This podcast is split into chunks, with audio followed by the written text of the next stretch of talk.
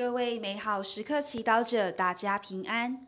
我是台北主研家庭的英珍。今天是二月四日，星期五。我们要阅读的经文是《德训篇》第四十七章第二节至第十三节，主题是信仰见证。从以色列子民中选出的达味，有如由和平祭的肉中提出的脂肪。他年轻时玩弄狮子，有如玩弄山羊；戏弄野熊，如同戏弄羔羊。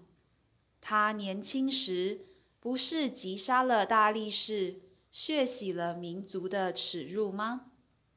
不是一举手，用套袋的石子打倒了歌勒雅的傲慢吗？因为他事前曾呼求了至高者上主，上主就赐他右手有力，以击杀勇猛的战士，为高举自己百姓的脚。所以处女们向他歌唱。称扬他克胜了万人，大家都以上主的祝福称扬他，给他戴上荣耀的冠冕。他击溃了四周的仇敌，剿灭了对手培勒舍特人，直到今日还不断的挫折他们的脚。他以自己的一切行为感谢圣者。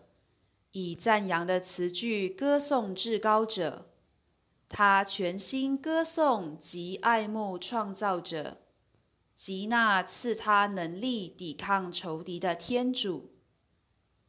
他叫人在祭坛前歌咏奏乐，以优美的声音唱出悦耳的歌曲，每日按时歌唱圣咏。他增加了节庆的盛况。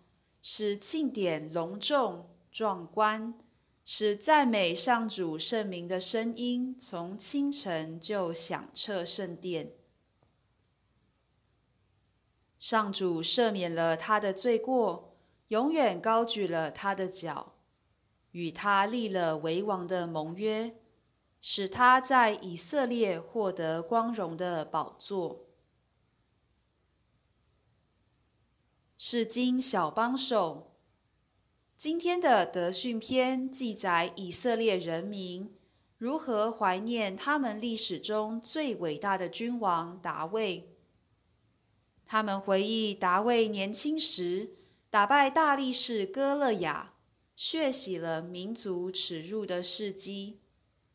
他们传颂他如何被人民爱戴，歌颂。他们不能停止转述他的成功。然而，在达卫个人的光环背后，人民从来没有忘记达卫一切恩宠和力量的来源。今天，让我们留意经文中的这一句话：因为他事前曾呼求了至高者上主，上主就赐他右手有力。也就是说，至高者上主是达卫的依靠，他的后盾。没有这强力的后盾，达卫和你我一样，即便再出色，在面对生活种种挑战及许多无法控制的因素、重大的责任时，也难免感到孤独无力。所幸。达卫从小和天主的关系就很密切，对他坚信不疑，因此在面对这些困难时，他不至于慌张妄动，却向天主呼求，投靠天主，也因此从天主那里得到他所需要的力量。今天我们可以反省自己，身为基督徒。我们是否真正相信天主是我们的力量及盾牌，在生活中时时刻刻投靠他，还是非等到走投无路时才向天主求救？今天经文也形容达卫以自己的一切行为感谢圣者，以赞扬的词句歌颂至高者，并教导他的人民也这么做。他的举止。值得让我们深思。如果这么伟大的君王能谦卑地承认自己的力量和成就是天主的恩赐，不把荣耀归于自己，那我们又有什么资格炫耀自己的伟大和成就，而忘了天主呢？品尝圣言。他事前曾呼求了至高者上主，上主就赐他右手有力，活出圣言。